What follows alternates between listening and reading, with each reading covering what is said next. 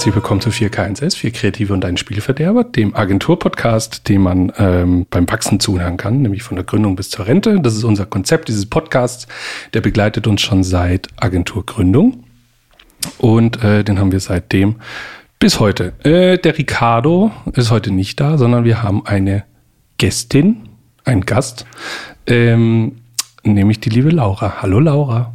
Hallo. Wir haben uns, ähm, bevor ich die jetzt gleich noch äh, vorstelle, beziehungsweise Laura, du darfst dich gleich noch selber vorstellen. Ähm, wir hatten das Thema KI zwar schon am Jahresanfang, aber uns ist aufgefallen, dass einfach, ähm, ich würde mal sagen, mindestens die Hälfte von dem, was er da gesagt hat, mittlerweile komplett veraltet ist, weil sich einfach in den letzten drei Monaten so unfassbar viel getan hat und alles, was ich, wovon ich überzeugt war, dass es noch ein oder zwei Jahre Entwicklungszeit braucht, ist mittlerweile obsolet und äh, deswegen haben wir heute quasi einen Fach, äh, eine Fachfrau in dem Fall eingeladen, ähm, aber gar nicht mal so für den für die technische Komponente, sondern eigentlich viel mehr, was mich äh, sehr interessiert und was jetzt auch auf der OMR natürlich ein großer Fakt war, ist die ganze Ethik. Alles moralische und ethische dahinter und inwiefern wir KI überhaupt äh, in der Form, wie wir sie nutzen, unbedingt bei uns im Alltag einbinden sollten, wollen oder werden. Da werden wir jetzt uns so drüber unterhalten. Ja. Bist du nervös? Nein. Das ist dein erster Podcast? Ja. Okay, dann darfst du auf jeden Fall nervös sein, aber das verfliegt alles gleich. Mhm. Ähm, genau, du darfst dich einfach mal schnell vorstellen, wer du bist und warum ich dich wohl eingeladen habe. Sehr gerne. Ähm, also ich bin Laura. Ich habe die letzten vier Jahre zum Thema KI-Ethik promoviert, ähm, habe jetzt letzten Dezember meinen Doktor abgeschlossen es ist möglich, den Doktor abzuschließen, auch wenn es nicht so scheint.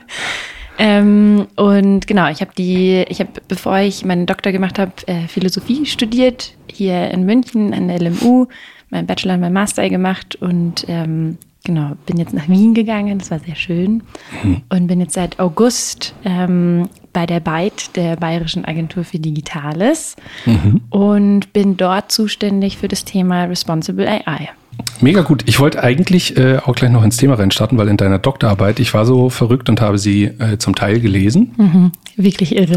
Ich gebe zu, an manchen Stellen wird es schon extrem wissenschaftlich, ähm, wo man dann so einen Satz auch mal mehrfach lesen muss, um mhm. nochmal zu umreißen, was eigentlich gerade gesagt wird. Mhm. Aber das macht natürlich auch eine Doktorarbeit aus. Mhm, ja. Ähm, aber sehr gefallen hat mir tatsächlich dein Eingangszitat.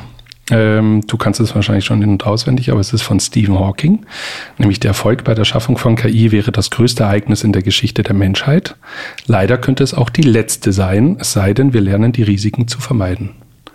Und an dem Punkt, äh, finde ich, befinden wir uns gerade. Alle sind gerade in so einem Goldrausch, weil mhm. so viel plötzlich möglich ist, weil sich so viel ähm, entwickelt hat.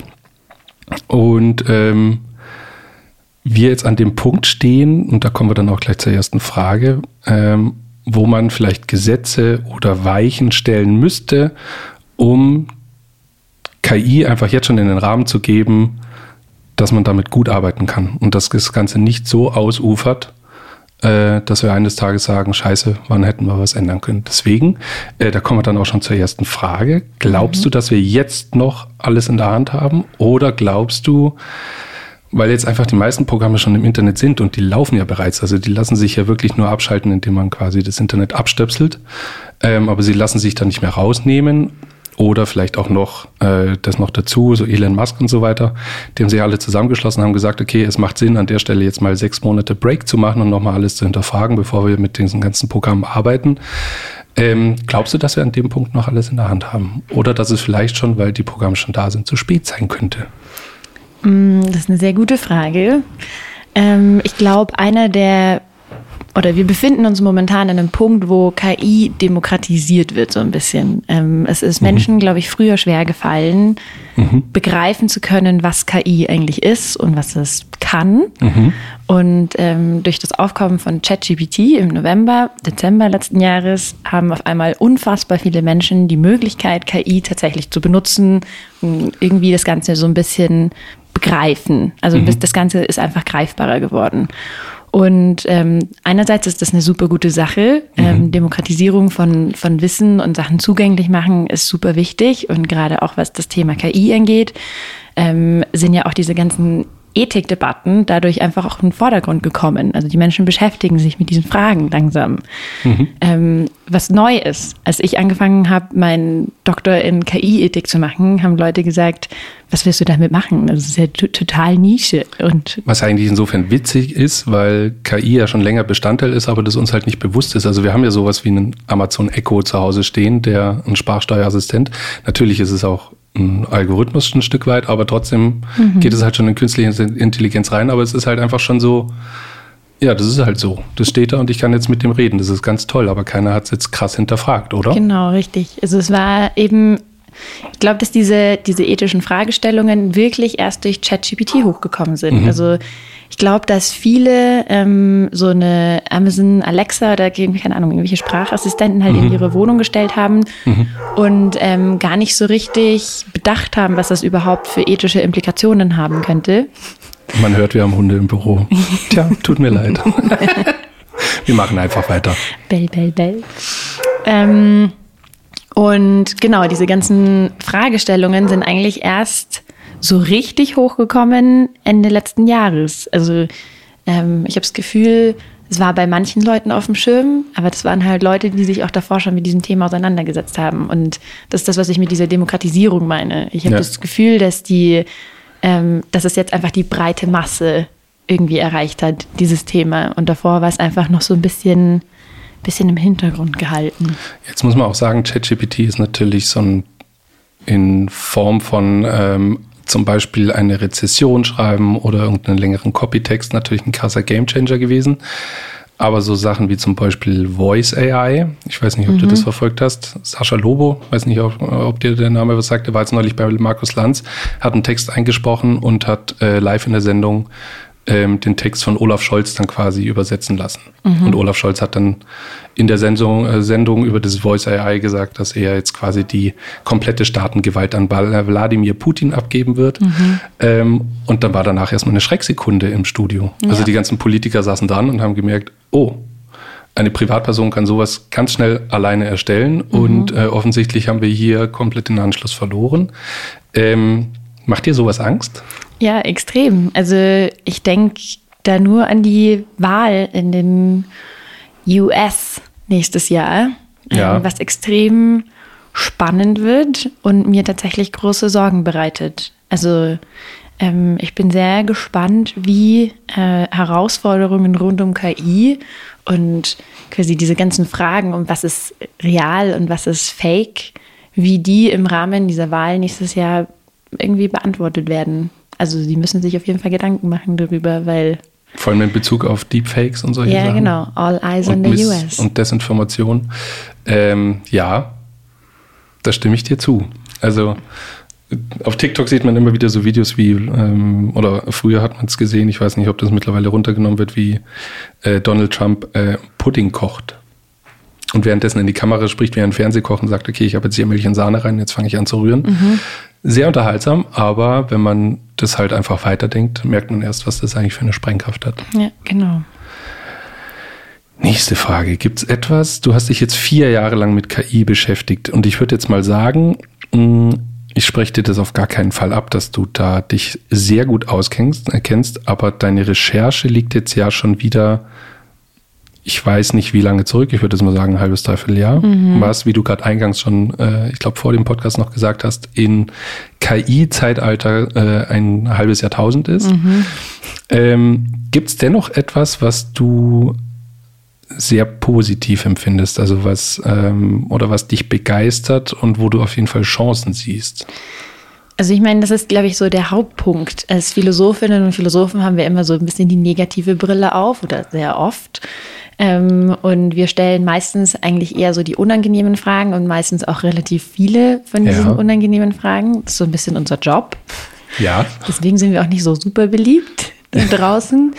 Ähm, Hallo, Herr Precht. ja.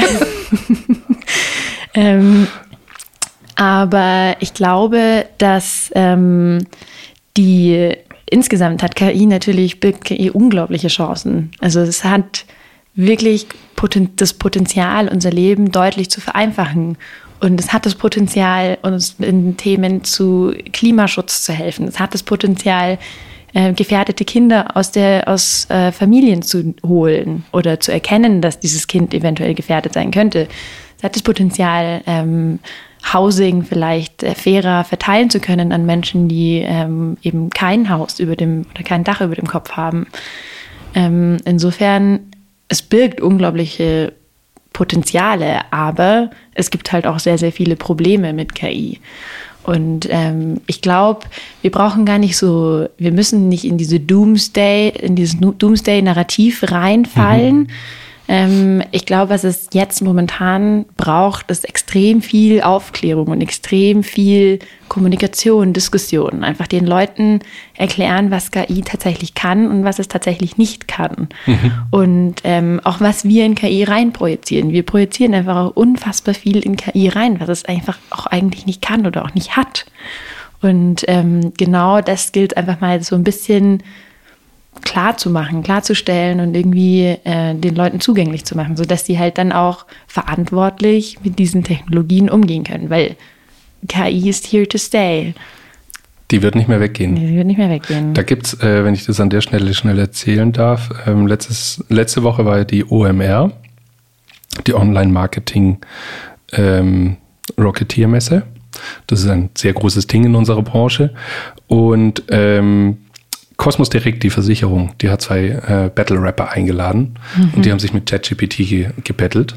Krass. Ähm, unterm Strich, so was das Reimschema angeht, hat äh, ChatGPT gar nicht so viel, ähm, konnte da gar nicht so viel landen, aber das, was es halt teilweise, also die haben ja gerappt, das wurde dann direkt übertragen in ChatGPT und ChatGPT hat darauf ähm, Bezug genommen. Also mhm. hat wirklich die Sätze analysiert und hat dann zurückgebettelt.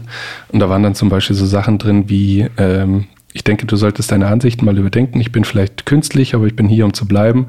Und ich denke, du wirst sehr bald erkennen, dass ich nicht zu unterschätzen bin. Oder ich habe Träume und Ziele, die ich erreichen will und ich weiß, dass ich es schaffe, weil ich bin hier der Skill. Mhm. So. Das ist dann natürlich, im Battle Rap sagt man dann, okay, das war jetzt ein Mic Drop, ja. also richtig, uh. Aber ähm, man sitzt halt davor und denkt sich, okay, das Ding wurde jetzt einfach gerade von irgendetwas errechnet, generiert und das ist extrem gruselig. Mhm. Empfindest du alles, was gerade passiert, als gruselig oder sagst du, das ist, also findest du das sehr positiv, vielleicht sogar negativ? Mm, ich empfinde es als gruselig, aber ich glaube, ähm, das ist insgesamt die Kondition der Menschen, dass die Sachen, die sie nicht kennen oder die sie nicht wirklich verstehen können oder begreifen können, eher als gruselig einordnen. Ähm, ja, also ich habe das Gefühl, die Welt, also so diese KI-Welt explodiert momentan. Also du hast das ja vorhin auch schon gesagt, es ist halt einfach, also es ist, ist ein Affenzahn, das ganze, den, ähm, die ganzen Entwicklungen rund um KI und die Fragen rund um KI ähm, momentan drauf haben. Ähm, ich finde es gruselig, aber ich, ich, kann mir, ich kann mich nicht so richtig entscheiden, ob ich es gut oder schlecht finde. Ähm, die, der gute Punkt ist, wie gesagt, es hat unglaublich viel Potenzial. Der schlechte Punkt ist, es hat auch sehr, sehr viele negative Punkte, die ähm, auch betont werden müssen. Mhm. Ähm, aber ich glaube, dieser Gruselfaktor hat eigentlich nicht wirklich was mit dem, ob es gut oder schlecht ist, zu tun, sondern einfach vor allem auch die mit der Geschwindigkeit. Und dieses Ungewisse. Genau, dieses Ungewisse. Also wohin treibt uns das Ganze? Wo sitzt es vor allem? Also Mhm. Woher, woher, woher kommt das eigentlich? Ich weiß, dass es ein geschriebenes Programm ist, aber letztendlich sitzt das ja auch auf dem Server, hat allerdings eigentlich die Möglichkeit, sich, und jetzt sind wir zwar in so einer Doomsday-Utopie, äh, ähm, äh, aber hat eigentlich die Möglichkeit, sich überall hin zu verbreiten. Mhm. Und man weiß ja nicht, wie äh, die Dinger sich so entwickeln können. Ja, genau. Also ich meine, ähm, ich kenne mich jetzt nicht unglaublich gut aus mit den technischen Hintergründen, aber ähm, ChatGPT hat, soweit ich weiß, relativ aus dem Nichts und relativ unbegründbar auf einmal ähm, irgendeine andere Sprache gelernt. Also es wurde mit Englisch trainiert, mit englischen Fragen und auf einmal konnte es Fragen auf, ich weiß nicht, Chinesisch beantworten und man kann nicht zurückführen, warum. Also es ist einfach ein bisschen, es ist einfach absurd und genau das sind diese Gruselfaktoren. So, wir haben einfach so ein bisschen die Kontrolle darüber verloren, wie diese Systeme funktionieren und wie schnell sie lernen. Hast du ähm, in deiner Doktorarbeit mit welchen Programmen hast du dich da, gibt es ein spezifisches, mit dem du dich äh, beschäftigt hast und das du behandelt hast? Oder hast du einfach die Vielzahl, die ja draußen da mittlerweile verfügbar sind, genutzt? Mm, also ich Oder war es eher ein, ein allumfassender Gedanke? Es war eher ein allumfassender Gedanke, der sich auf Kontexte bezogen hat. Also mhm. auf Kontexte, die ähm, Entscheidungssituationen quasi umfassen. Mhm. Und das ist jetzt natürlich auch eher weit gefasst. Hast du ChatGPT für deine Doktorarbeit benutzt? Nein, ChatGPT. Ähm, ich wusste Nein, damals, ich wusste tatsächlich, ähm, habe ich mit einer Kollegin damals drüber gesprochen. Ich glaube, es war 2018.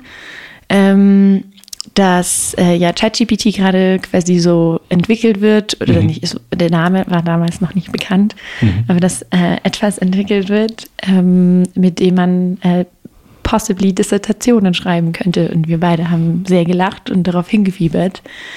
Es war leider ein Jahr zu spät. Gut, es gibt ja auch etliche Programme, die das auch wieder entlarven können, also die sofort ja. merken, dass da eine künstliche Intelligenz dahinter saß. Außerdem wäre es fragwürdig, eine KI-Ethikarbeit von ChatGPT schreiben zu lassen, denke ich. Was ich mir nur gedacht habe, ist, ähm, an manchen Punkten wäre es natürlich interessant, ähm, mal zu gucken, was ChatGPT darüber denkt. Natürlich ganz oft, wenn man dieses Programm füttert, ähm, dann antwortet es immer, ich bin ein Programm und habe keine eigene Meinung. Mhm. Aber wenn man das oft genug äh, triezt, dann wird zu äh, wird von ChatGPT nicht das Wort meinen, sondern denken benutzt.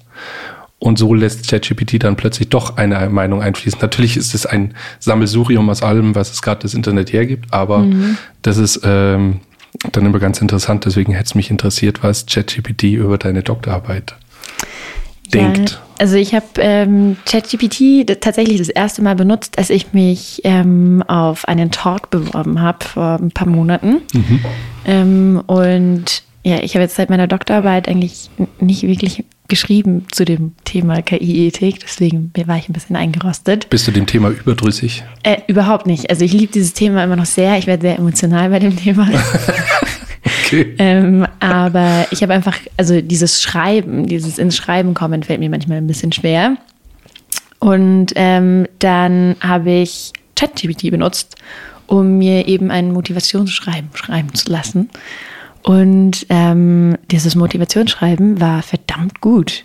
Also ich war, das hat mich so ein bisschen aus den Socken gehoben. Also ich ja. meine, ich wusste, dass, dass ChatGPT gut ist, ähm, aber dass es eine so gute, ein so gutes Motivationsschreiben zum Thema KI-Ethik schreiben kann, ist ein bisschen schockierend. Und dann sieht man auch schon sein, seine, sein Dasein so an sich vorbeiziehen. So, werde ich überflüssig werden.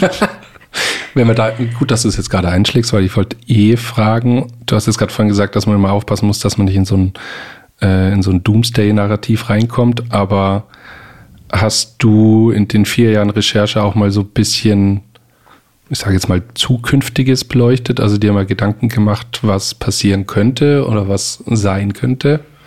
Mm, tatsächlich. Gerade in, in, Bezug auf arbeitslos, ähm, mhm. dass man halt einfach sagt, okay, die Sparte, die wird einfach als erstes sterben, weil das am leichtesten zu ersetzen ist. Mhm. Also das tatsächlich nicht. Ähm, das liegt daran, dass A, es schon relativ viel Recherche und Arbeit gibt zu diesem Thema. Mhm. Ähm, und B äh, lag es daran, dass ich mich äh, mit Freunden äh, teilweise zu Tode diskutiert habe über das Thema, die ähm, aus der technischen Seite kommen. Ja. Und ähm, die mir dann immer wieder gesagt haben, aber es geht nicht, das geht noch nicht und das ist total irrelevant, wir brauchen da überhaupt nicht drüber nachdenken. Und ähm, es, ja, irgendwann habe ich mir gedacht, ja gut, also dann schaue ich mir einfach nicht diese tatsächliche ähm, okay, was könnte irgendwann eventuell sein, Seite an, sondern ähm, schau mir lieber an, was Menschen in KI reinprojizieren, völlig abgesehen davon, was KI tatsächlich mhm. kann oder nicht kann. Weil im Endeffekt geht es auch darum, was denken wir, dass KI kann, weil so interagieren wir dann auch mit KI. Erwischst du dich aber trotzdem manchmal dabei, dass du so Szenarien im Kopf durchspielst? Also, weil das ja. passiert mir zum Beispiel äh, regelmäßig, dass ich mir halt einfach als Fotograf, ähm, ich weiß nicht, ob du dich mit Midjourney mal beschäftigt mhm. hast, aber ähm, das gibt es jetzt seit ungefähr einem Jahr. Februar 22, glaube ich, kam Version 1 auf den Markt. Jetzt sind wir bei Version 5 und der Sprung innerhalb ein, eines Jahres ist so krass perfekt, dass ich der festen Überzeugung bin, dass Werbefotografie, also wo man ganz spezielle Motive fotografiert, mhm. jetzt nicht eine Hochzeit, die ja dann was Privates ist mhm. und wo mhm. man sich abgelichtet haben möchte, sondern wo man etwas komplett Neues generiert, dass das einfach die nächsten fünf Jahre durch Midjourney wahrscheinlich nicht überleben wird, beziehungsweise das halt einfach eine günstigere Alternative ist als auch Stockbörsen zum mhm. Beispiel.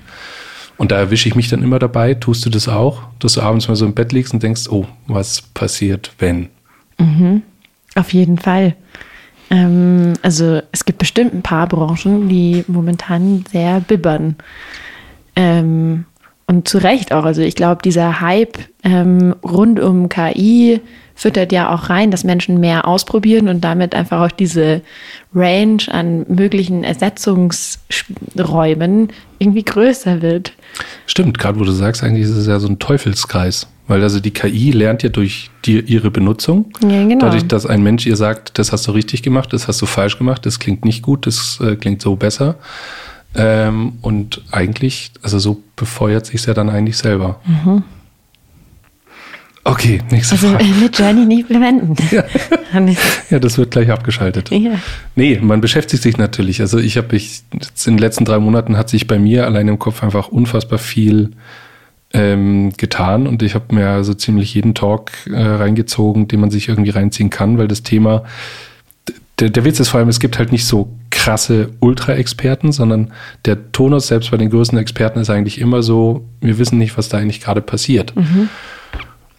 Und das ist einfach so, äh, da kriege ich dann Gänsehaut, mhm. wenn einfach die Gründer selber manchmal nicht ganz genau wissen, was da eigentlich gerade so passiert. Ja, daher kam ja auch, glaube ich, diese Idee von wegen diese sechs Monats Freeze irgendwie einzuführen. Und prinzipiell, also am Anfang habe ich ziemlich gelacht über die Idee, weil ich mir gedacht habe, ja, trotzdem macht ja jeder in seinem Kämmerchen irgendwie weiter. Aber auf der anderen Seite ähm, konnte man sich ja auch äh, darauf einigen, dass beispielsweise Atomwaffen äh, nicht verwendet werden sollen. Und es gab ein Agreement dazu. Und ähm, beziehungsweise sehr reguliert nur irgendwie ähm, verwendet werden dürfen. Und abgerüstet oder, werden. Genau, und ja, ja. abgerüstet wird. Und ähm, ich frage mich manchmal, das ist, da erwische ich mich dabei, dass ich mich frage, okay, was, was hätte so eine sechs Monatspause, was würde die tatsächlich machen? Hätte sie die Möglichkeit oder würde sie die Möglichkeit bieten, dass, und selbst wenn nur sechs von zehn Leuten mitmachen, sind es trotzdem sechs von zehn Leuten. Aber da denke ich mir zum Beispiel so eine sechs Monatspause. Die Unternehmen werden sie auf jeden Fall nutzen, um erstens einfach weiterzuentwickeln auf politischer Ebene könnte vielleicht eine Diskussion entstehen, um Gesetze, Regularien oder sowas zu entwerfen, wie man zukünftig damit umgeht. Aber mhm. auf gesellschaftlicher Ebene, ich bin mir ziemlich sicher, dass die meisten Leute halt dann einfach sechs Monate warten und dann geht der ganze Wahnsinn wieder von vorne los. Ja. Ich kann mir nicht vorstellen, dass ein Großteil der Bevölkerung sich dann hinsetzt und sich Gedanken macht, vor allem die Leute, die es halt dann betrifft. Ja, und die äh, Regulierung, die dann sich aus dem Ärmel geschüttelt wird, ähm, passt ja dann auch nicht mehr auf die sechs Monate danach wahrscheinlich. Stimmt, weil sie es einfach so einfach, schnell entwickelt, dass ja. wir nicht mitkommen. Ich merke schon, Stecker raus. Stecker. Das wäre eigentlich das Beste. Ja. Einfach Stecker ziehen. Aber dann funktioniert viel nicht mehr.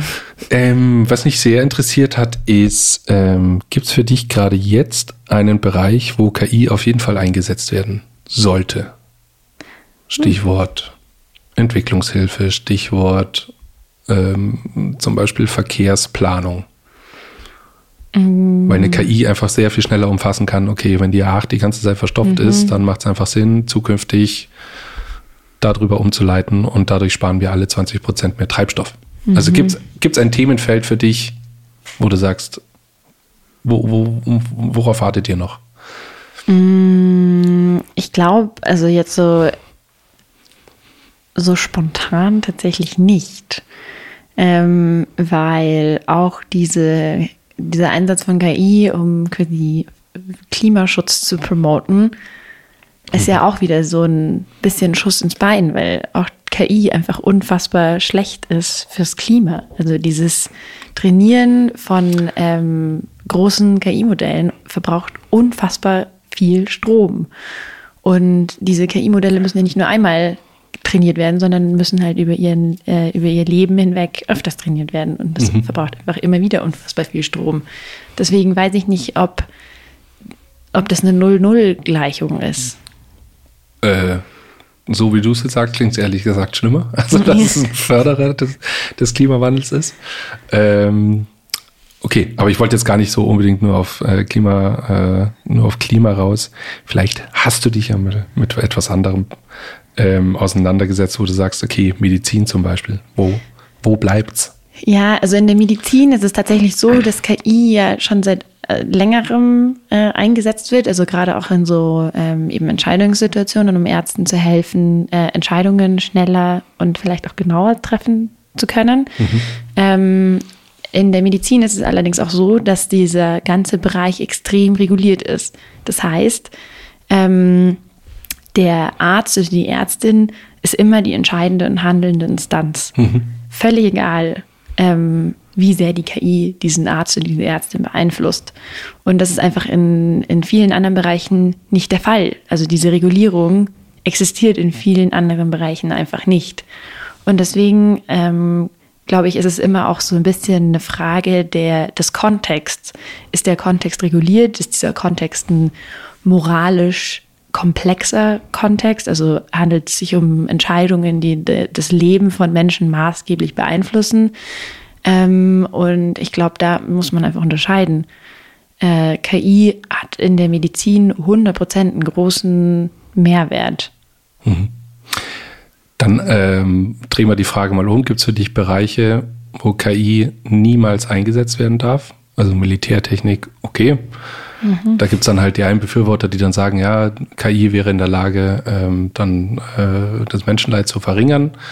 Andererseits kann eine KI dann auch ausrechnen, wie es maximal effizient wäre, einen Krieg zu führen zum Beispiel. Deswegen, das Thema will ich gar nicht aufmachen, aber gibt es für dich etwas, ähm, zum Beispiel Ethik, allgemein autonomes Fahren? Darf ein Auto selber entscheiden, ob es jetzt nach links abbiegt und einen Fahrradfahrer überfährt oder nach rechts und dafür halt einen Kinderwagen mitnimmt? Oder sollte das auf jeden Fall da rausgenommen werden?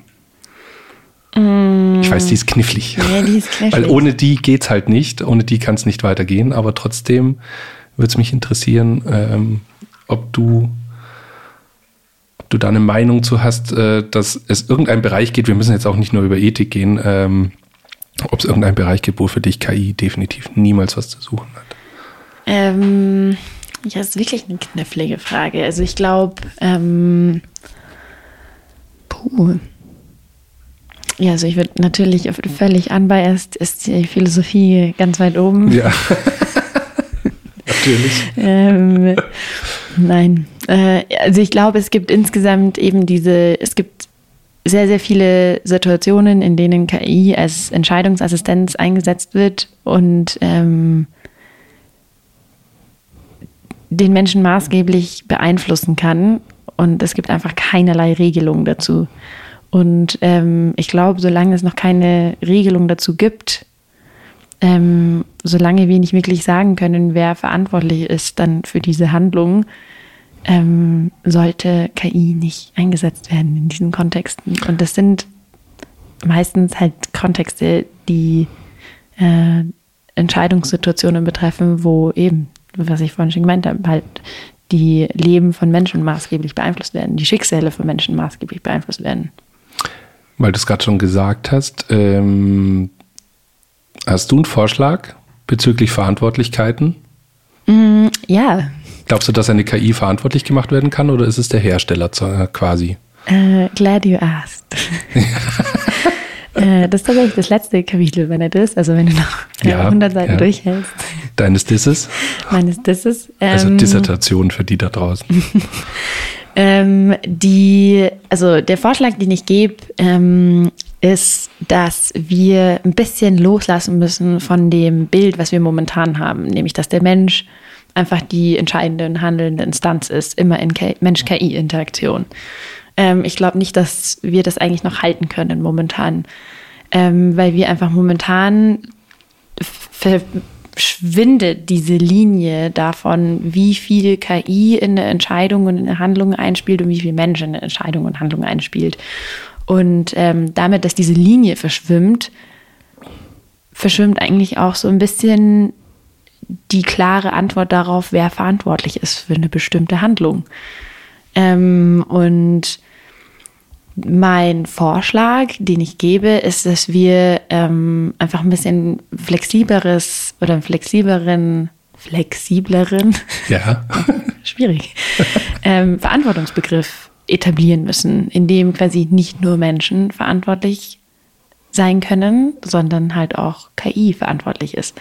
Und wir können KI zum jetzigen Zeitpunkt nicht allein verantwortlich halten, also brauchen wir ein hybrides Modell. Wir haben ja so viele hybride Sachen, warum Ja. nicht auch ein hybrides Verantwortungsmodell?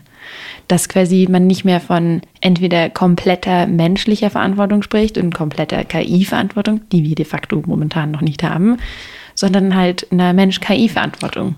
Weil wenn wir davon ausgehen, dass wir Mensch-KI-Interaktion haben, dann können wir davon ausgehen, dass wir Mensch-KI-Entscheidungen haben, dass wir Mensch-KI-Handlungen haben.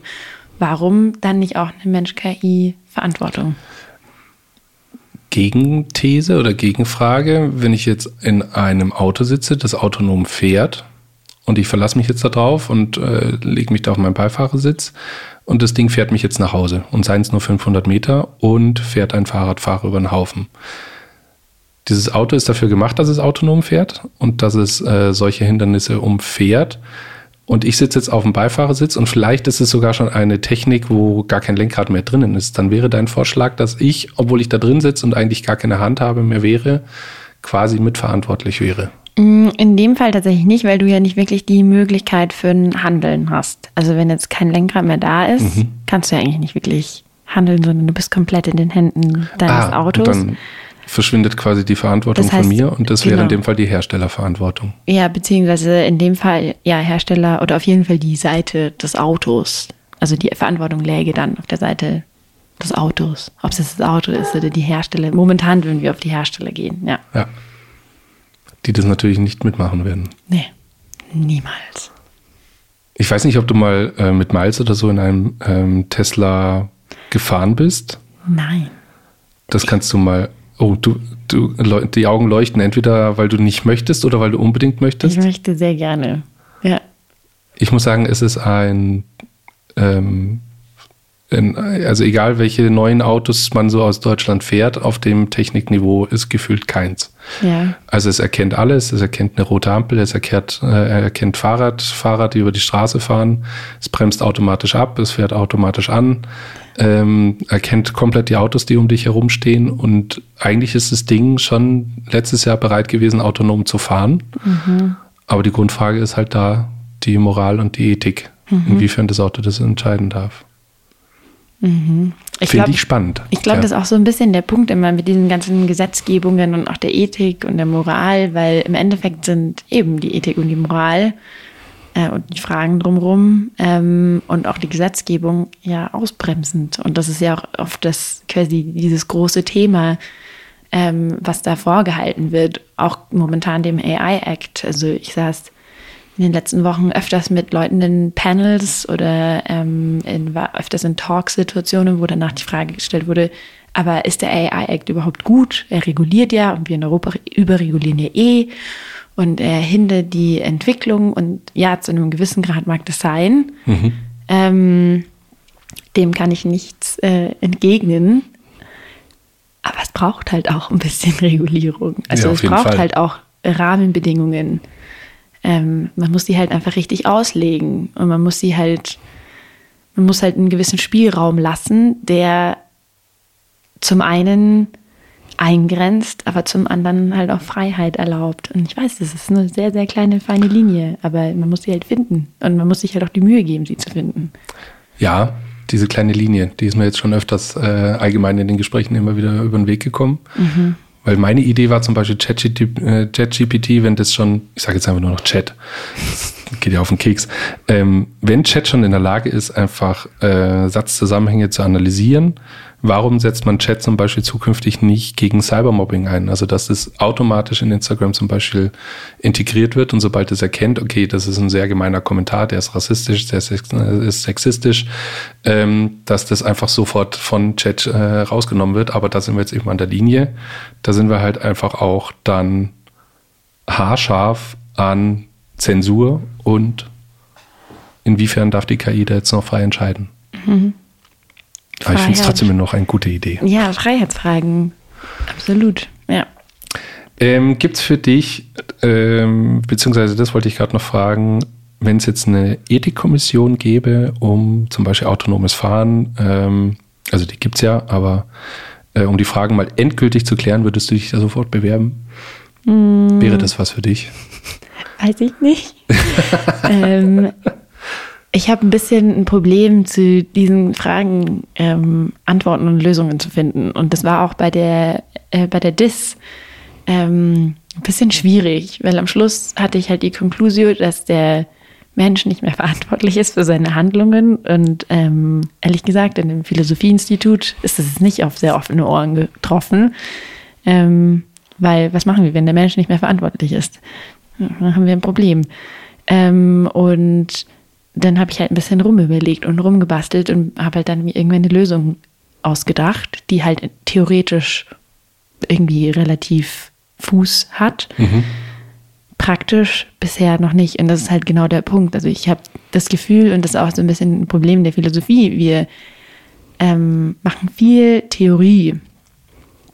Wir machen wenig Praxis. Und deswegen ähm, ja, weiß ich nicht, ob ich mich auf so eine, auf so eine Stelle bewerben würde. Ich glaube, ähm, ich weiß nicht, wie zufrieden die wären mit mir. Es kam gerade eine Frage, weil du das gerade gesagt hattest und äh, jetzt habe ich sie leider vergessen. Ich fand die richtig gut. Hm. Vielleicht kommt sie gleich wieder. Ähm, zur Überbrückung. Ähm, was mir aufgefallen ist, ich habe jetzt in letzter Zeit sehr viel mit Journey zum Beispiel benutzt. Mhm. Und wenn man jetzt du, du gibst ja dann diesen Prompt, gibst du auf Englisch irgendeinen Befehl ein, was du gerne haben möchtest. Und was mir dann aufgefallen ist, ist eine sehr alte Rollenverteilung. Also wenn ich da sage, ich möchte gerne einen Doktor, der gerade einen Patienten untersucht, dann ist zu 80 Prozent dieser Doktor männlich. Ja. Glaubst du, dass eine KI dann überhaupt, ähm, und das ist ja extrem wichtig für alles, was danach kommt, überhaupt objektiv sein kann? Nein. Also das ist, glaube ich, so ein, so ein grundlegendes Problem und das ist auch eine Frage, die mir schon extrem lange im Kopf rumgeht. Ähm, kann KI objektiv bzw. neutral sein? Es wird sehr oft als objektiv und neutral verkauft. Wir setzen KI sehr oft ein in Situationen, wo es uns neutralen und objektiven Input geben soll. Ähm, KI ist mit Daten gefüttert, deswegen ja, sure. Ähm, Daten ist halt auch nur, ist auch eigentlich objektiv. Aber wenn wir die Frage quasi hintergehen an den Ursprung, mhm. ist eigentlich die Frage, ob Objektivität oder Neutralität überhaupt existiert ohne den Menschen. Jetzt ist mir gerade die Frage wieder eingefallen, ähm, aber da kommen wir dann gleich noch drauf. Ähm, ja, und letztendlich diese Programme, die nutzen ja das ganze Internet als Quelle. Mhm. Und das Internet ist aber halt ein Hotspot für alle Probleme, die die Menschen eigentlich haben, sei es Rassismus, ja. sei es Sexismus, sei es ähm, die ganze Gender-Gaga-Scheiße, mhm. wie manche das dann behaupten, sowas nimmt die KI natürlich mit. Gäbe es für dich da eine Anwendung, wo du sagst, okay, das würde zur Objektivität weiterhelfen? Ich weiß, das geht, das ist wahrscheinlich sehr technisch, aber gibt es da für dich einen Ansatz? Mm, nee, tatsächlich nicht, weil im Prinzip, wie gesagt, äh, KI ähm, basieren auf Daten. Und ähm, das sind oft äh, historische Daten. Und historische Daten basieren ja auch nur auf, den, auf der Realität von damals. Ähm, und damit ist es halt eigentlich, also es ist ja eigentlich Truth, also wahr, es, es sind Wahrheiten. Mhm. Ähm, es sind halt ähm, unfaire Wahrheiten. Es sind Wahrheiten, die wir so nicht reproduzieren möchten. Mhm und auch nicht sollten. Ähm, deswegen, ja, es ist ein unglaublich schwieriges Thema, glaube ich. Das sowieso. Also ich merke es ja, wie wir uns immer wieder im Kreis drehen, auch immer wieder um dieselben Themen. Ja. Ähm, aber das ist ja auch jetzt nicht der Podcast, um da eine Antwort zu finden, yeah. sondern, ähm, ähm, sondern um das einfach nur zu ergründen, weil es mich einfach brennend interessiert. Wir hatten, äh, du hast gerade vorhin noch gesagt, ähm, wenn der Mensch quasi immer nicht oder ab einem gewissen Punkt nicht mehr für sein, äh, nicht mehr in der Verantwortung steht. Jetzt kommen wir zwar wieder in dieses Doomsday-Gelaber äh, rein, aber das klingt dann so ein bisschen danach, dass der Mensch dann halt in der wie sagt man, in der Nahrungskette quasi auf Platz zwei steht. Wenn er letztendlich alle Entscheidungen abgenommen bekommt und eigentlich nur noch das umsetzt, und jetzt kommen wir auch in deine, in deine Dissertation so ein bisschen rein, ähm, und letztendlich nur noch die Entscheidungen der KI übernimmt und gar nicht mehr selber äh, sagt, okay, ich möchte jetzt den Burger, sondern die KI hat gesagt, äh, mein Körper braucht weniger Fett, deswegen kriege ich jetzt diesen Smoothie. Ähm, das klingt alles, wie wenn die KI eigentlich irgendwann so ein bisschen darauf hintrimmt, dass sie uns anleitet und wir eigentlich gar nichts mehr machen können. Mhm. Das ist dieses ganze Agency-Thema, glaube ich, so von wegen, wie viel Handlungsfähigkeit haben wir eigentlich noch, wenn wir mit KI interagieren und wohin führen die derzeitigen Entwicklungen. Ähm, ich meine, das, das, ist so ein bisschen, ich weiß nicht, ob das Beispiel 100% passt, aber ich habe gerade an, an mein Handy gedacht. Ähm, wenn ich an früher quasi, wenn ich mich an früher zurückerinnere, in die Grundschule oder in die, na gut, vielleicht nicht die Grundschule, aber ins, ins Gymnasium, ich konnte die Telefonnummern von all meinen Freunden auswendig. Ich Kenn kann ich. jetzt keine einzige Telefonnummer mehr auswendig, weil ich mein Handy habe. Brauche ich auch nicht. Warum sollte ich eine Nummer auswendig können?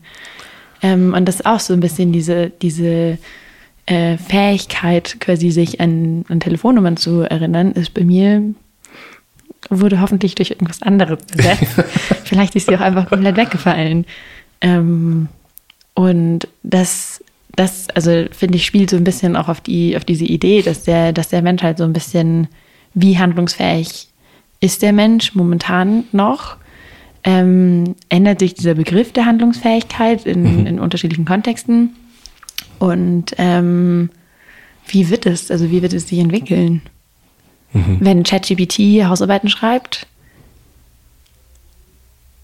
was passiert mit, dem Haus, mit der Hausarbeitsschreibfähigkeit von Menschen? Oder was passiert mit der Schreibfähigkeit von Da Menschen? kamen wir in der Folge, wo ich mit dem Ricardo über KI geredet hatten, dass man sich aktuell, zumindest aktuell, ähm, dem nicht verschließen darf, sondern dass gerade in der Schule zum Beispiel eigentlich aktiv trainiert werden soll, mit sowas zu arbeiten. Allerdings, dass sich halt die, dass sich die Felder erweitern, also dass man jetzt nicht nur sagt, okay, ich schreibe jetzt einen Erlebnisaufsatz und da drin sollen die drei Wörter vorkommen, sondern du machst es bitte mit der KI zusammen und ich möchte, dass am Ende ähm, das und das Ergebnis zum Beispiel dran steht. Ja. Dass man halt den Umgang direkt lernt und sich dem nicht verschließt, weil das, also sich dieses dem verschließen, dann passiert halt einfach genau das, was in der Politik passiert. Man verliert komplett den Anschluss und wird auf einmal überrollt, Ja. weil andere sich darum gekümmert haben. Ja, ich glaube, das bringt mich auch gerade auf, auf noch so ein Thema. Ich, sorry, ich habe von Thema zu Thema. Nein, nein, find, nee, ich finde es ja gut.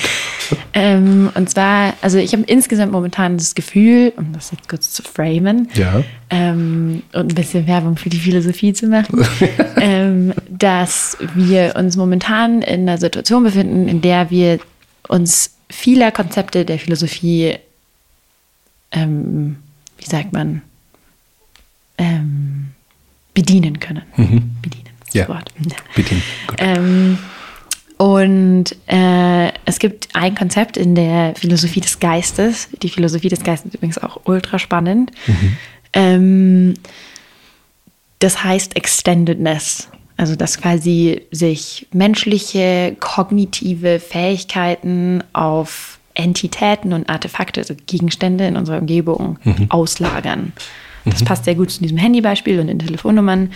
Ähm, und ich glaube, dass, äh, dass genau das einfach die, die Sichtweise ist, die wir uns vielleicht ein bisschen näher anschauen sollten, in, wenn wir in die Zukunft gucken. Es gibt diese Extendedness, Embeddedness, ähm, Enhancement und es gibt noch ein viertes E. Ich weiß es gerade nicht. Ähm, und die sind, das sind alles äh, Konzepte, die, glaube ich, relevant sein könnten für die Interaktion mit KI. Mhm. Finde ich gut. Ich bin gerade, ich musste dir gerade einfach nur zuhören und da fielen dann so viele Fachwörter und auf einmal habe ich mich so aufgehoben gefühlt und habe mir gedacht, solche Leute wie die Laura, die machen das schon. Die werden einfach irgendwann sagen, so, hier ist Fahrplan X, so machen wir das jetzt, da haben wir 30 Jahre drüber nachgedacht, ähm, das ist das Stichhaltigste, so können wir mit der KI am besten umgehen. Finde ich gut. Ähm, tatsächlich habe ich noch eins, das wird jetzt vielleicht sehr philosophisch, beziehungsweise sehr ethisch. Ich bin gespannt, ähm, ob du dazu was sagen kannst. Und zwar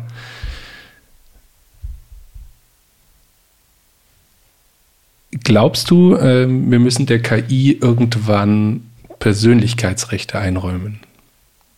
Also erstens, beziehungsweise vielleicht klären wir an der Frage erstmal ab, wann gilt eine KI eigentlich wirklich als ein Wesen, das man als solches dann auch greifen muss. Muss die Arme und Beine haben oder reicht es einfach, dass die gewisse Empfindungen oder eine Grundintelligenz aufweist, die unserer gleich oder ebenbürtig ist? Ähm, ja, auch eine komplexe Frage. ähm, und das ist eine Frage, die, die, die ist tatsächlich sehr philosophisch. Ähm, ich habe keine klare Antwort, das kann ich direkt sagen. Ja. Tut mir sehr leid. Schade. ähm, aber es gibt ja, also ich meine, wir hatten es ja letztes Jahr, dass äh, irgendein Google-Scientist äh, schon gesagt hat, dass äh, seine KI sentient geworden ist. Ähm, was bedeuten würde, dass diese KI zu einem gewissen Grad äh, die Fähigkeit hat, bewusst zu sein. Also, dass sie Bewusstsein hat. Mhm. Ähm, und der, der, dieser Herr wurde dann natürlich, äh, wurde dann, er wurde gegangen, mhm. wie man so schön sagt. Ähm, und er spricht auch heute noch aber darüber, dass er sich relativ sicher ist, dass diese KI Emotionen hat. Ähm, und ich habe tatsächlich witzigerweise vor zwei Wochen äh, einen, einen Artikel gelesen, der sehr nett das zusammengefasst hat, äh, dieses Phänomen dessen, dass wir ähm, unseren Begriff von dem, was KI tatsächlich ist, immer daran anpassen, was wir gerade erreicht haben. Also was für einen KI-Meilenstein wir erreicht haben. Ähm, wenn wir sagen, KI ähm, ist, wenn KI, also wir erreichen künstliche Intelligenz dann, wenn es äh, Texte schreiben kann und wir erreichen tatsächlich, dass KI Texte schreiben kann, dann ist es auf einmal nicht mehr KI, sondern dann ist es irgendwas anderes. Und ähm, ich glaube, das ist so, auch so ein grundlegendes Problem. Wir haben einfach kein fixes Verständnis davon, was KI ist. Wir haben keine klare Definition. Es gibt tausend Definitionen davon, was KI ist. Mhm. Ähm, viele überschneiden sich. Es gibt keine eine Definition von KI. Das heißt, man kann es wirklich nicht festmachen, wenn KI ähm gut, jetzt ist natürlich die Frage, wie kann eine KI emotional antworten? Ähm, aber sobald es halt in irgendeiner Art und Weise Emotionen weitergibt, also es gibt wirklich nicht so diese eine Grenze, wo man sagen kann, okay, ab jetzt muss man das halt als Persönlichkeit wahrnehmen, weil es halt einfach so ist. Ja, also ich glaube, da, ähm, da scheitert es einfach darin, dass wir keine eine Definition von KI haben. Okay. Ähm, und Krass, ich dachte, da gibt es einfach wirklich, Entschuldigung, wenn ich da, da so reingrätsche, ich dachte, es gibt einfach wirklich so ein ähm, im Grundgesetz oder halt einfach in irgendeinem Grundbuch eine klare Umschreibung, was als intelligentes lebendes Wesen quasi definiert wird. Also es gibt die, es gibt ein paar Definitionen. Es gibt zum Beispiel von dieser AI High Level Expert Group äh, von der EU äh, gibt es eine Definition. Der AI Act gibt eine Definition vor. Ähm, die OECD gibt eine Definition vor. Also es gibt schon ein paar. Mhm. Ähm, und wie gesagt, die überschneiden sich auch in großen Teilen, aber es gibt keine eine. Äh, es gibt nicht den, den Heiligen Gral der KI-Definition. Den haben wir noch nicht. Und ich glaube, das macht so ein bisschen schwierig, dieses ganze, wann ist KI, wann hat KI Bewusstsein und wann können wir KI eine Persönlichkeit zuschreiben. Mhm. Das können wir nicht wirklich beantworten, wenn wir nicht wirklich, wenn wir nicht einmal festhalten, was denn KI tatsächlich ist ähm, und wann das dann überschritten wird. Weil ja. wir wissen ja nicht, wann wir es überschreiten, wenn wir nicht wissen, was wir überschreiten. Oh, gruseliges Thema. Also ich erwische mich immer dabei, dass man immer so in dieses, du hast es so schön als äh, Doomsday-Narrativ beschrieben, aber für mich, äh, so wenn ich 100 Jahre vorausgucke, dann denke ich mir immer, alles wird so transzendental irgendwie. Also überall äh, an der Wand klebt irgendwo in Form von Elektroden die KI, die die komplette Welt gerade beherrscht. So mhm so fühlt sich's an. Davor, das ist so die, die, die Angst, die ich habe, dass die halt einfach irgendwann anfängt, wirklich lebendig zu werden. Aber Das ist ja alles Zukunftsmusik und das, äh, da hat Hollywood einen ganz großen, einen ganz, ganz großen äh, Einfluss drauf, natürlich bei mir. Ähm, ich habe noch eine Frage. Ähm, und zwar, wir hatten eingangs schon kurz drüber geredet. Ähm, du kamst gleich mit äh, Tristan um die Ecke mhm. und sag, gibt es Menschen, also gerade für die alle draußen, die sich noch mehr mit dem Thema auseinandersetzen wollen und die das noch sehr viel mehr interessiert, so wie mich, gibt es Menschen, die du sofort weiterempfehlen kannst, wo du sagst, den müsst ihr anschauen, den müsst ihr anschauen und das hier ist übrigens der Head of KI. Tristan Harris. Tristan Harris. Tristan Harris. Tristan. ähm, also Habe ich da einen kleinen Crush? Ah, nein. Nein. Äh, Tristan Harris ist großartig. Also ähm, seine, also er hat dieses Center for Human Technology gegründet ähm, und er beschäftigt sich viel mit dem Thema Social Media mhm. ähm, und dem Einfluss von Social Media auf Menschen und vor allem auch auf Jugendliche. Ähm, er hat diese Doku auf Netflix ähm, gebracht, äh, The Social Dilemma. Die kennen, glaube ich, tatsächlich die einige Menschen. Viele, ja. Genau, also ähm, die, die kommt von ihm. Ähm, und er hat vor ein paar Wochen, inzwischen, wie gesagt, auch wieder äh, Jahrtausenden AI-Zeiten, ähm, ein, äh, einen Talk gegeben ähm, zu diesem ganzen, zu den neuesten Entwicklungen rund um KI und den Gefahren, die es eigentlich birgt. Mhm. Ähm, und der ist fantastisch. Also den kann ich jedem äh, ans, ans Herz legen. Der heißt äh, The AI Dilemma. Ähm, ist auf YouTube zu finden. Ja, sehr gut. Ähm, und dann ähm, gibt es noch Joy Bulamwini. Äh, Joy Bulamwini ist auch großartig. Joy Bulamwini ist die ist am MIT Researcherin und ähm, ist diejenige, die damals herausgefunden hat, dass äh, sehr, sehr viele der Face Recognition Systeme, beispielsweise von IBM, AWS, ähm, Microsoft. Auch Apple. Ah, ich weiß nicht, ob Apple in der Liste war. Okay. Ja. Würde mich nicht krass überraschen. Ja. ähm, dass diese ganzen Systeme ähm, People of Color, also dunkelhäutige Menschen nicht erkennen können. Und dann ist sie da weiter reingegangen und hat herausgefunden, dass ähm, Face Recognition Systeme weiße Männer, middle-aged white men am besten erkennen können, dann weiße Frauen als nächstbestes erkennen können, ähm, dann dunkelhäutige Männer ähm, nicht mehr so wirklich gut erkennen und dunkelhäutige Frauen, das ist eine Katastrophe. Also die KI-Systeme, äh, ich weiß nicht ähm, äh, welches, ich glaube es war IBM, das Face Recognition System von IBM hat Oprah Winfrey nicht als Mensch erkannt. Und jetzt ist Oprah Winfrey eine Person. Auf, aufgrund der, der Hautfarbe, weil ja. es einfach nicht so viele Kontraste gibt zum Beispiel oder halt aus die Daten. Es wurde halt einfach nicht mit den Daten von dunkelhäutigen Menschen trainiert. Deswegen hat es ah. einfach nicht erkannt. Okay, super. Und das ist Ganz halt, toll. Ja, und das ist halt auch so ein grundlegendes Problem, weil viele der Menschen, die ähm, KI ähm, programmieren, die KI mhm. trainieren und dann auch implementieren, sind middle-aged white men. Und ah, damit, ich merke, wo sich der Kreis schließt. Ja, okay. und damit äh, ist quasi diese, ja, genau. Da, da, haben wir schon die Erklärung für das ja. ganze Problem. ähm, und Joy Bulamwini hat ähm, in ihrem Research damals eben das äh, Ganze herausgefunden und ähm, an die Presse gebracht. Und äh, sie hat auch eine Doku, also sie, die Doku ist auf Netflix, ähm, die heißt Coded Bias, auch extrem empfehlenswert. Auch fantastische Doku. Also ich, sie ist ein sehr großes Vorbild für mich tatsächlich. Ah, okay. Ich merke, ich kriege äh, neuen Stoff für mein, äh, für mein Wissen wollen äh, über KI. Ähm, wir sind tatsächlich am Ende angelangt. Mhm. Und wie die Zeit fliegt, es sind jetzt mittlerweile 55 Minuten. Oh, goddamn. Okay, das kriegt man nicht so mit. Gibt es von dir noch ein, ein letztes Fazit oder ein paar letzte Worte zum Thema KI, wo du sagst, Leute, geht verantwortungsvoll damit um oder gibt es noch etwas, was dir da auf der Seele brennt?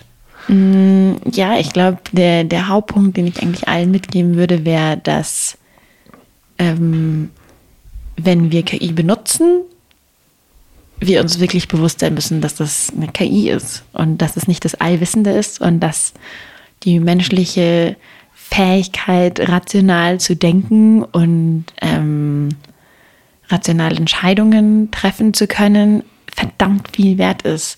Und die ist sehr, sehr, sehr viel mehr wert als der Output von KI. Und ich glaube, Menschen vergessen das oft. Menschen setzen sehr oft den Output von KI über ihre eigenen Outputs, sage ich jetzt mal, und schreiben dem Wissen, in Anführungszeichen, von KI sehr, sehr viel Wert zu.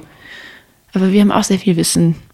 Und ähm, im Prinzip ist das, was KI uns gibt, Informationen. Und das, was wir daraus machen, ist dann Wissen.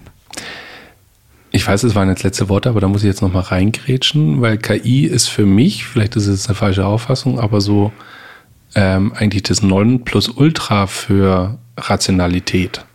Also gerade dieses, ähm, jetzt sind wir doch wieder beim autonomen Fahren, aber die Wahrscheinlichkeit ausrechnen, wie ein Unfall jetzt zum Beispiel eher passieren könnte oder eher vermieden werden könnte und da, wo die Wahrscheinlichkeitsrechnung geringer ist, das nehme ich. Das ist ja dann so pure Rationalität. Mhm. Äh, reden wir von der Rationalität oder von welcher hast du jetzt gerade?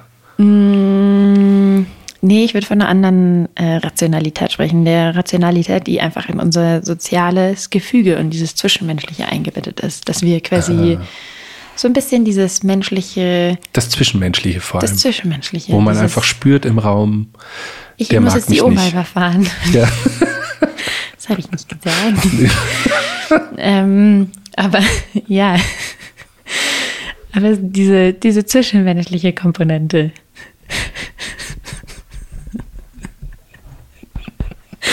Ah, Entschuldigung, das hat mich gerade abgeholt, ja. Ich muss jetzt dieses Zwischenmenschliche, ich muss die Oma jetzt überfahren. Ja, sehr schön. Schöne letzte Worte. Ja, lass uns was anderes als letzte Worte nehmen. Okay, ich versuche mich zusammenzureißen.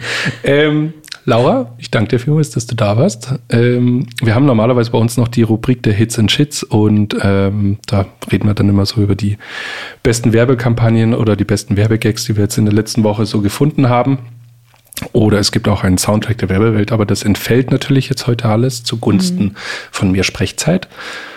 Aber ich danke dir, das war ähm, einfach mal schön, eine andere Seite zu hören weil wir in unserer Branche, man ist halt dann da in dieser Bubble und in dieser Blase drin und alle sind so halt hellauf begeistert von diesem einen Thema, aber man vergisst dann halt ganz viele andere, die das natürlich dann noch betrifft oder die noch viel wichtiger sind. In dem Fall zum Beispiel Moral und Ethik dahinter. Und das war sehr erquicklich. Sehr schön, das freut mich. Vielen Dank für die Einladung. Ich hoffe, es hat Spaß gemacht und je nachdem, wie es sich entwickelt, vielleicht hören wir uns in einem halben Jahr nochmal. Ja.